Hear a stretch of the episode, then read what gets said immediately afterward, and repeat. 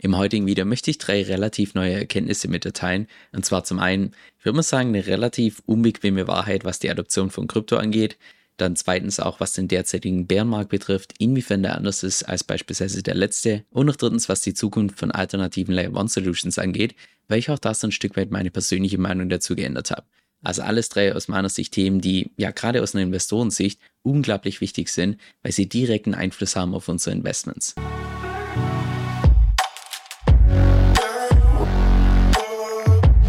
Lass uns auch direkt mit dem ersten Punkt starten. Und zwar war das im Prinzip die Erkenntnis, dass höchstwahrscheinlich die Adoption von Krypto deutlich länger dauern wird, als die allermeisten Leute das tatsächlich vermuten und vor allem auch, als die meisten Kryptoinvestoren das wahrhaben wollen. Und Hintergrund hinter der These war im Prinzip, dass ich hier vor kurzem diesen Twitter-Post gesehen habe, wo im Prinzip gezeigt wird, wie viele Menschen in der Bevölkerung regelmäßig das Internet benutzen. Und zwar siehst du dann hier Länder wie beispielsweise Nigeria, wo nur 36 Prozent der Bevölkerung das Internet benutzt, oder beispielsweise hier Italien 75 Prozent oder beispielsweise Deutschland 91%, Prozent. wir haben hier Schweiz 96%, Prozent bis hin zu Saudi-Arabien, wo ganze 100 Prozent der Bevölkerung das Internet benutzen. Der wirkliche Kicker kommt jetzt allerdings allerdings hier, wenn wir uns anschauen, wie viele Leute auf der gesamten Welt derzeit das Internet benutzen. Nur 60 Prozent der Menschen. Oder auch wenn du dir die Zahlen mal so anschaust, wie du siehst, 1995, wo es 16 Millionen Menschen das Internet benutzt haben, bis hin zum Jahr 2000, 361 Millionen, dann 2010 knapp 2 Milliarden bis hin zu heute ungefähr 5,5 Milliarden, aber halt trotzdem erst ungefähr 60 Prozent der gesamten Bevölkerung trotz der Tatsache, dass das Internet schon seit Jahren enorm hilfreich ist für alle möglichen Jobs, fürs alltägliche Leben. Und das hat mich deshalb so nachdenklich gemacht, weil ich da mal gegoogelt habe, seit wann es denn das World Wide Web, also das Internet, so wie wir das heute kennen, seit wann es das gibt. Und es gibt schon angeblich seit 1989, allerdings öffentlich ist es erst seit 1993, das heißt seit 1993 könnte es theoretisch jeder nutzen. Und 1993 zu heute, das sind ziemlich genau 30 Jahre.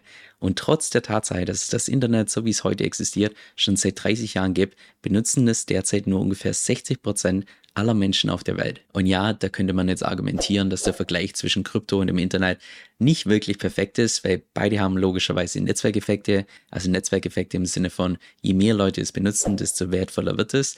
Aber was die beide unterscheidet, ist die Tatsache, dass du einfach fürs Internet sowohl die Infrastruktur brauchst, als auch noch zusätzlich Hardware, um das Ganze zu benutzen. Und für Krypto brauchst du im Prinzip nur in Anführungszeichen die bestehende Infrastruktur vom Internet und zusätzlich ein Smartphone und Computer. Aber da ist quasi diese Eintrittsbarriere in den Kryptomarkt deutlich geringer als jetzt beispielsweise damals beim Internet, bei der erst noch die ganze Infrastruktur geschaffen werden musste. Aber ganz ehrlich, ich würde auch behaupten, dass diese Statistik hier, dass derzeit erst 60 Prozent der Menschen das Internet benutzen, dass es nicht primär auf die Hardware oder irgendwie die Infrastruktur zurückgeht, sondern wahrscheinlich primär einfach auf die, ich sag mal, Tendenz von uns Menschen, dass wir insbesondere in einem gehobenen Alter da einfach so ein Stück weit mehr Stabilität möchten. Und Stabilität bekommt man unter anderem dadurch, dass man sich einfach an was Altem festklammert und sich nicht unbedingt mit den neuesten Veränderungen und so weiter auseinandersetzt. Und sollte das auch für Krypto gelten, wenn wir uns hier mal die ganzen Generationen anschauen, dass wahrscheinlich die volle Adoption für Krypto erst dann erreicht ist, wenn hier diese Generation Z irgendwann mal ausgestorben ist,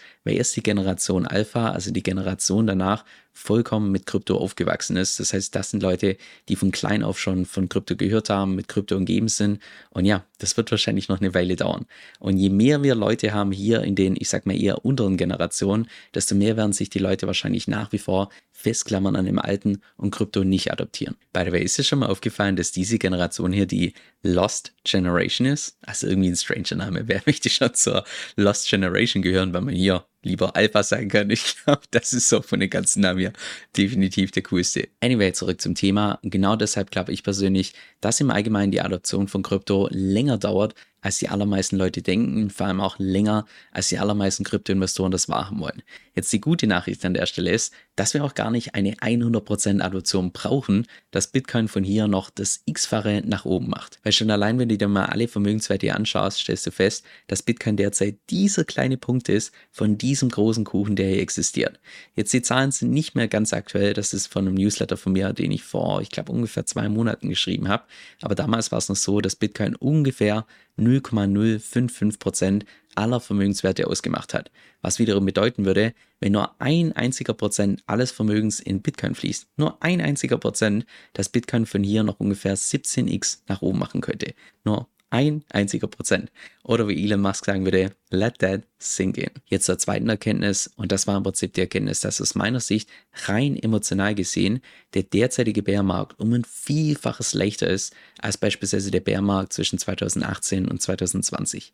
Jetzt eine mögliche und rein rationale Erklärung wäre natürlich die, dass wenn man was zum zweiten Mal durchmacht, dass es dann einfach emotional gesehen leichter ist, kann auch sein, aber ich habe auch gutes Gefühl, dass viele Leute, die jetzt quasi zum ersten Zyklus dabei sind, dass es denen ebenfalls deutlich leichter fällt im Vergleich zu den Leuten damals noch 2018, 2019. Und ich glaube, der Hauptgrund, warum das so ist, ist, dass im Allgemeinen einfach die Zuversicht, was die Zukunft von Krypto angeht, um ein Vielfaches besser ist im Vergleich zum letzten Zyklus. Weil damals noch 2018, 2019, da wurde ja hoch und runter diskutiert, wie hoch die Wahrscheinlichkeit ist, ob nicht der gesamte Kryptomarkt der Bitcoin komplett auf Null gehen, ob das nicht irgendwie komplett verboten wird und so weiter. Und jetzt mittlerweile würde ich tatsächlich behaupten, dass der Großteil Investoren die, die fragen sich schon gar nicht mehr, ob Krypto auf Null geht, sondern es ist halt mehr so die Einstellung, ach ja, wir sind halt momentan im Bärenmarkt und Makrolage ist nicht so gut, deshalb hat Krypto entsprechend korrigiert, aber es ist nur eine Frage der Zeit, bis es tatsächlich wieder nach oben geht. Und ich glaube, die Zuversicht kommt auch wahrscheinlich primär deshalb, weil es mittlerweile einfach so viele Use Cases gibt im Kryptomarkt im Vergleich zu damals noch 2018, 2019. Damals war der Großteil von den ganzen alternativen Layer One Solutions, das waren alles nur im Prinzip Versprechungen, alles auf Rupium beruhend und so weiter. Aber fundamental war da kaum was, was man irgendwie greifen konnte im Vergleich zu heute, wo wir die ganzen DeFi-Protokolle haben, die unglaubliche Use Cases bieten. Also schon allein, wenn wir uns das mal hier anschauen, dass wir mittlerweile bei Curve die Möglichkeit haben, dass man einen dezentralen Kredit aufnimmt, wo man gleichzeitig noch geschützt wird von einer Liquidation. Oder auch beispielsweise hier GMX, dass wir eine komplett dezentrale Plattform haben, wo man traden kann mit Market Order, Limit Order, verschiedene Triggers setzen kann, Long gehen kann, Short gehen kann, 50-fachen Hebel benutzen kann, dass es sowas mittlerweile komplett dezentral gibt. Oder beispielsweise auch Libra Finance mit seinem Stablecoin, wo du einfach so per Design auf diesen Stablecoin ungefähr 7% Rendite bekommst. Oder beispielsweise auch hier Nexus Mutual, wo du noch zusätzlich auf die ganzen Protokolle eine Versicherung abschließen kannst. Und all das gab es vor vier Jahren einfach noch nicht. Also es ist unglaublich, was sich in den letzten vier Jahren einfach im DeFi-Space alles getan hat. Und das heißt natürlich, dass wir uns auch viel mehr fundamentale Daten anschauen können, wie beispielsweise hier die ganzen Fees, also die ganzen Gebühren beziehungsweise die ganzen Einnahmen, die verschiedene Blockchains oder auch beispielsweise Protokolle einnehmen. Wir haben mittlerweile schon verschiedene Chains wie beispielsweise Ethereum oder beispielsweise hier als Protokoll Aave, die durchschnittlich mehrere Millionen oder über eine Million an Einnahmen erwirtschaften, was im Wesentlichen bedeutet, die sind so nützlich, dass Leute freiwillig bereit sind, mehr als eine Million an Gebühren jeden einzelnen Tag zu zahlen für diesen Service. Also unglaublich bullish, wenn man sich einfach mal anschaut, wie viele nützliche Protokolle es mittlerweile hier im DeFi-Space tatsächlich gibt. Von daher ist es aus meiner Sicht nur noch eine Frage der Zeit, bis der nächste Bullrun kommt.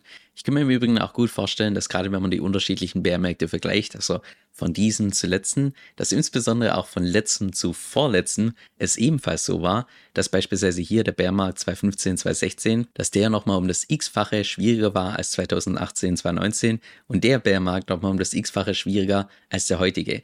Aber damals war ich persönlich beispielsweise noch nicht im Kryptomarkt investiert. Falls du damals schon dabei warst, schreib gerne mal unten in die Kommentare, wie das damals emotional tatsächlich war und ob das genauso ist, wie ich mir das vorstelle, dass der Bärmarkt nochmal um das x-fache schwieriger war als der hier und der nochmal um das x-fache schwieriger als der jetzige. Und jetzt noch zur dritten Erkenntnis und zwar habe ich mich im Allgemeinen, ich würde mal sagen, insbesondere im letzten Jahr, habe ich mich im Allgemeinen relativ bearish geäußert bezüglich anderen alternativen Layer 1 Solutions außerhalb von Ethereum. Und ich möchte auch begründen, warum das so war, bevor wir dann auf den Punkt eingehen, inwiefern ich da so ein Stück weit meine Meinung dazu geändert habe. Der erste Grund war der, wenn wir uns hier mal die ganze Liste anschauen mit den unterschiedlichen Chains, wie beispielsweise Ethereum und den ganzen alternativen Layer 1 Solutions, da war es ja größtenteils so, dass die allermeisten alternativen Layer 1 Solutions, also die allermeisten anderen Chains, deshalb gestartet wurden, weil Ethereum damals noch nicht skalierbar genug war. Und da war im Prinzip die Intention von ganz vielen Chains hier, dass sie sowas ähnliches bauen wie Ethereum, also eine Plattform für dezentrale Apps, nur das Ganze skalierbarer machen. Aber dadurch, dass jetzt mittlerweile Ethereum diese Layer 2 Solutions hat, wie beispielsweise Arbitrum oder beispielsweise Optimism, hat sich dieses Skalierungsproblem eigentlich mittlerweile größtenteils gelöst, sodass auch gleichzeitig einfach der, ich sag mal, Ursprungszweck, die Daseinsberechtigung von vielen alternativen Layer 1 Solutions einfach so ein Stück weit verloren ging. Der zweite Grund, warum ich mich im Allgemeinen im letzten Jahr relativ bearish geäußert habe bezüglich diesen ganzen alternativen Layer 1 Solutions, war so ein Stück weit die Erkenntnis, dass wir bisher in jedem einzelnen Zyklus verschiedene Hype-Team hatten. wie beispielsweise im letzten Zyklus. Ein Hype-Thema war definitiv diese ganze NFT-Geschichte, aber auch ein anderes Hype-Thema war gerade dieser ganze Hype um diese alternativen Layer One Solutions, weil damals einfach noch alles andere als klar war, ob tatsächlich Ethereum das Rennen machen wird oder nicht irgendeiner von diesen sogenannten Ethereum-Killern, also von diesen Layer One Solutions, die nahezu eins zu eins das gleiche bauen wollten, nur eben skalierbarer. Jetzt mittlerweile sieht das Ganze ganz anders aus. Nicht nur, dass sich hier Ethereum entsprechend etabliert hat und auch deutlich skalierbarer wurde durch die Layer 2 Solutions, sondern ich persönlich gehe auch ganz schwer davon aus, dass diese ganze Hype um diese Layer 1 Solutions, dass das tatsächlich ein Hype-Thema vom letzten Zyklus war und sich nicht im nächsten Zyklus wiederholen wird. Ich persönlich gehe ganz schwer davon aus, dass wahrscheinlich diesmal eher der Hype um irgendwelche einzelne Protokolle oder vielleicht auch eine Kategorie von Protokollen fällt, dass man höchstwahrscheinlich, also gerade wenn man jetzt beispielsweise darauf aus ist, dass man mit irgendwelchen Investments nochmal die x-fachen Gains mehr macht, wie jetzt beispielsweise von Bitcoin, was möglich ist, aber alles andere als leicht. Aber ja, mit irgendwelchen solchen Altcoins, da glaube ich persönlich, dass es eher die Tokens waren von irgendwelchen Protokollen und nicht mehr die Tokens von irgendwelchen Blockchains. Von daher denke ich, dass dieser ganze Hype um Layer One Solutions wahrscheinlich im nächsten Zyklus könnte das relativ ernüchternd sein, genauso wie ich davon ausgehe, dass wahrscheinlich auch NFTs im nächsten Zyklus einfach lange nicht mehr so ein Thema werden wie jetzt beispielsweise im letzten Zyklus. Und der dritte Grund war auch der, dass ich mir mal angeschaut habe, wie sich das TVL, das Total Value Locked von verschiedenen Chains im letzten Bärmarkt entwickelt hat, weil gerade in einem Bärmarkt fließt das Kapital grundsätzlich eher in die fundamental starken Projekte wie beispielsweise Bitcoin oder auch beispielsweise hier in diesem Fall Ethereum und geht eher weg von den Projekten, die fundamental weniger stark dastehen.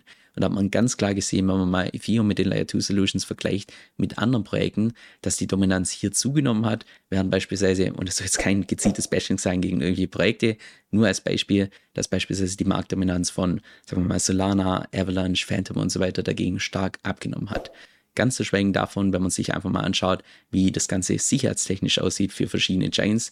Ethereum derzeit einen Score von 95. Wenn du das mal vergleichst mit anderen Chains, wir haben hier beispielsweise Cardano 65, Phantom 42, wir haben Tron mit 40, Solana 24, Binance Smart Chain mit 12.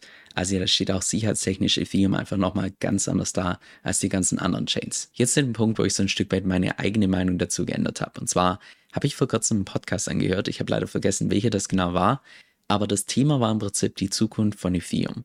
Und das Fazit von dem Podcast jetzt in meinen eigenen Worten war primär das, dass erstens die ganzen Netzwerkeffekte von Ethereum momentan immer stärker werden und deshalb höchstwahrscheinlich auch die Dominanz von Ethereum ansteigen wird.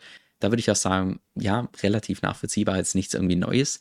Aber jetzt der entscheidende zweite Punkt, dass trotzdem gesagt wurde, dass es nicht gut sei, wenn alles dann im Endeffekt auf Ethereum aufbaut, weil sollte da mal irgendwie was nicht ganz so funktionieren, wie man sich das ursprünglich vorgestellt hatte bei Ethereum, dann hat man einfach keine Alternative. Und als ich dann da ein bisschen drüber nachgedacht habe, dachte ich mir, das ist wirklich ein valider Punkt, weil ich persönlich bin auch beispielsweise ein Riesenfan davon. Ich finde es unglaublich wichtig, dass wir nicht nur Bitcoin haben auf Proof of Work, sondern zusätzlich noch eine alternative Chain mit Ethereum, was auf einen anderen Konsensusmechanismus aufbaut, im Worst Case, also ich gehe jetzt nicht davon aus, dass es tatsächlich so ist, aber falls tatsächlich irgendwie mal mit Proof of Work das nicht so hinhauen sollte, wie man sich das ursprünglich vorgestellt hat, dass man dann noch eine Alternative hat und natürlich genauso umgekehrt. Aber das genau gleiche Thema könnte man natürlich auch bei Ethereum so ein Stück weit übertragen, dass man sagt, naja, wir haben jetzt beispielsweise diese eine Plattform für dezentrale Apps, aber sollte das nicht so ganz funktionieren, dann haben wir derzeit keine wirkliche Alternative. Von daher ist es auch da gut, dass wir da einfach alternative Systeme haben, sodass wir zumindest nicht mit leeren Händen dastehen, falls das nicht so klappen sollte, wie man sich das vorgestellt hat. Das heißt, ich persönlich hoffe, dass sich neben Ethereum noch andere Layer One Solutions entsprechend etablieren, die bestmöglich natürlich auch einfach grundlegend anders aufgebaut sind, sodass man tatsächlich eine echte Alternative hat falls tatsächlich irgendwas mit Ethereum nicht so laufen sollte, wie man sich das vorstellt. Das heißt jetzt allerdings nicht, dass ich hier in irgendwelche alternativen Layer One Solutions investiere. Ich gehe nach wie vor davon aus, dass der Großteil davon höchstwahrscheinlich zugrunde geht. Oder was heißt zugrunde geht? Zumindest, ich sag mal, schlechter performt als tatsächlich Ethereum und gleichzeitig vom Chancen-Risiko-Verhältnis einfach weniger gut dastehen. Und im Allgemeinen bin ich mittlerweile beim Portfolio mehr der Fan davon geworden, dass man auf die großen, soliden Kryptowährungen setzt, wie beispielsweise Bitcoin und Ether. Und wenn man jetzt tatsächlich noch mehr Rendite haben möchte als nur Bitcoin und nur Ethereum, dass man dann nicht irgendwie in hochriskante Altcoins investiert, sondern stattdessen lieber DeFi-Protokolle verwendet, wie beispielsweise Aave, Liquidity und so weiter, um dann seine bestehende Position konservativ und vor allem auch gut überlegt entsprechend zu heben. Jetzt nicht irgendwie gierig werden und ans Limit fahren oder sonst was, aber zumindest so, dass wenn dann die Preise tatsächlich wieder ansteigen, dass man dann auch die x-fachen Kursgewinne mitnehmen kann. Ich weiß noch ganz zu Beginn von meiner YouTube-Journey, dass ich da regelmäßig mein eigenes Portfolio geteilt habe. Nur hat das eben zu dem Problem geführt, dass es vielleicht zu dem Zeitpunkt, wo ich das Video veröffentlicht habe, noch aktuell war, aber kurze Zeit später schon einfach nicht mehr. Und genau deshalb habe ich auch entschlossen, dass ich solche Inhalte nicht mehr öffentlich auf YouTube teile, sondern dort eigentlich primär nur noch Inhalte, die möglichst zeitlos sind. Stattdessen findest du mein Portfolio in jedem einzelnen von meinen Newslettern, bis auf die Nachkommastelle genau. Da teile ich auch beispielsweise meine eigenen Strategien, meine strategische Überlegung, sodass du zu jedem Zeitpunkt ganz genau weißt, wie ich beispielsweise aufgestellt bin. Jetzt, falls du meine Portfolio-Updates ebenfalls bekommen möchtest, kannst du dich gratis auf meiner Homepage eintragen unter kevinsoe.com, also K-E-V-I-N S-O-E-L-L.com. Dort einfach gratis eintragen und dann bekommst du ein bis zweimal pro Woche ein Update, wie es bei mir im Portfolio derzeit ausschaut.